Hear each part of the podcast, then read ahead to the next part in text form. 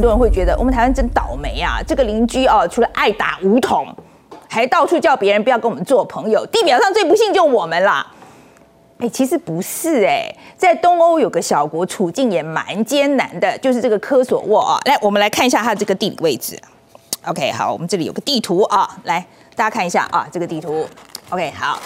哎，大家找一下啊！不要看到简体字就生气了。来找一下，看看这个科索沃在哪里？你你找不到对不对？对，哎，我也找不到，因为这个是简体字的地图，你就找不到。因为中国是不承认科索沃的。但是呢，如果我们换一张地图啊，你看啊，这个是繁体字的，哎，一般呢就会你就很容易找到科索沃，要找到科索沃吧？啊，OK。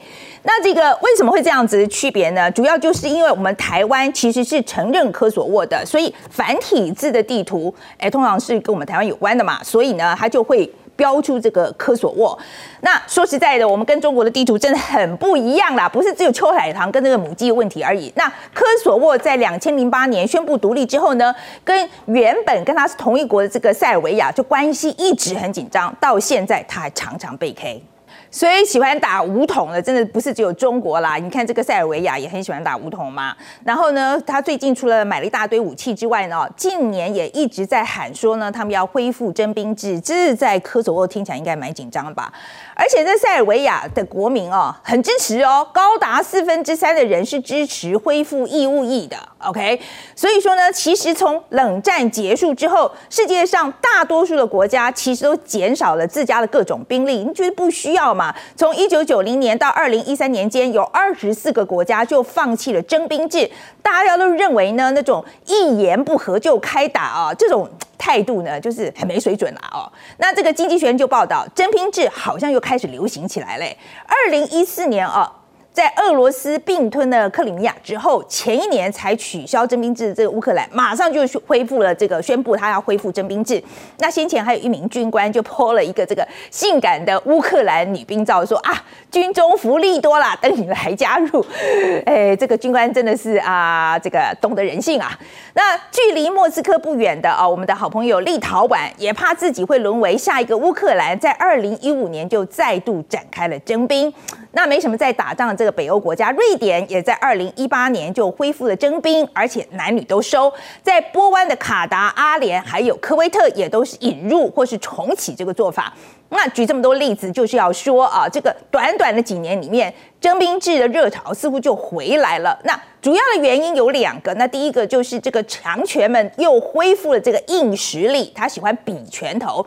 那过去大国们为了展现气度嘛，都是说，哎，我们不要那么没水准啊，动不动就比拳头，我们改比软实力怎么样？这意思呢，就是用流行文化啊、意识形态去征服宇宙。比如说美国呢，就是用好莱坞电影；那中国呢，就是用孔子学院嘛；那南韩就是用 K-pop，OK，把自己的价值推广到全世界哦，爱你哦，啊。但现在越来越多的人发现，外交恐怕没有办法解决所有的问题。遇到冲突的时候，你拳头不够硬不起来，还是不能够达到目的的。不然你现在去跟习近平说“爱你哦”，哎，看他会不会理你？OK？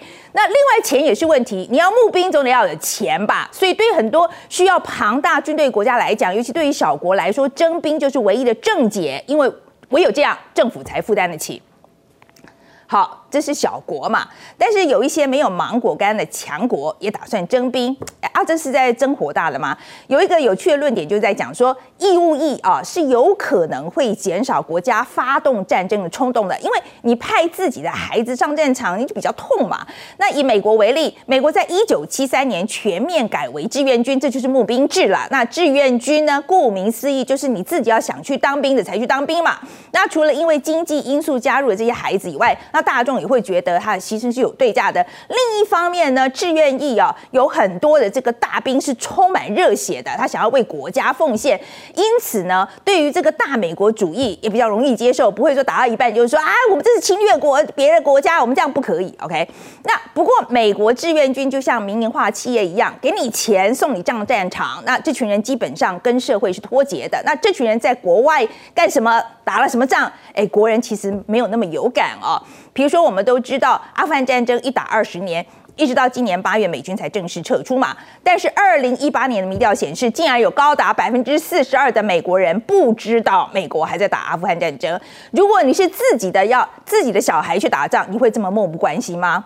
我们再回到科索沃啊，其实哦，几年前呢，科索沃一度就获得了一百一十五个政治实体的承认，包括台湾啊。但后来在塞尔维亚的外交压力之下，已经有十五个国家就撤回了对科索沃的承诺，像是巴纽啊、多米尼加啊这些都撤了啊。所以大家是不是觉得有点既视感啊？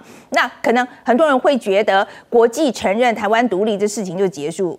哎，才没有啊！你看看这个科索沃的例子，他他都独立十多年了，也有过一百多个承认啊。但他的隔隔壁邻居他说不认就是不认啊，他动不动就打张武统出来。所以今天你是科索沃，你认为你什么时候可以松懈呢？是不是也要赶紧去征兵呢？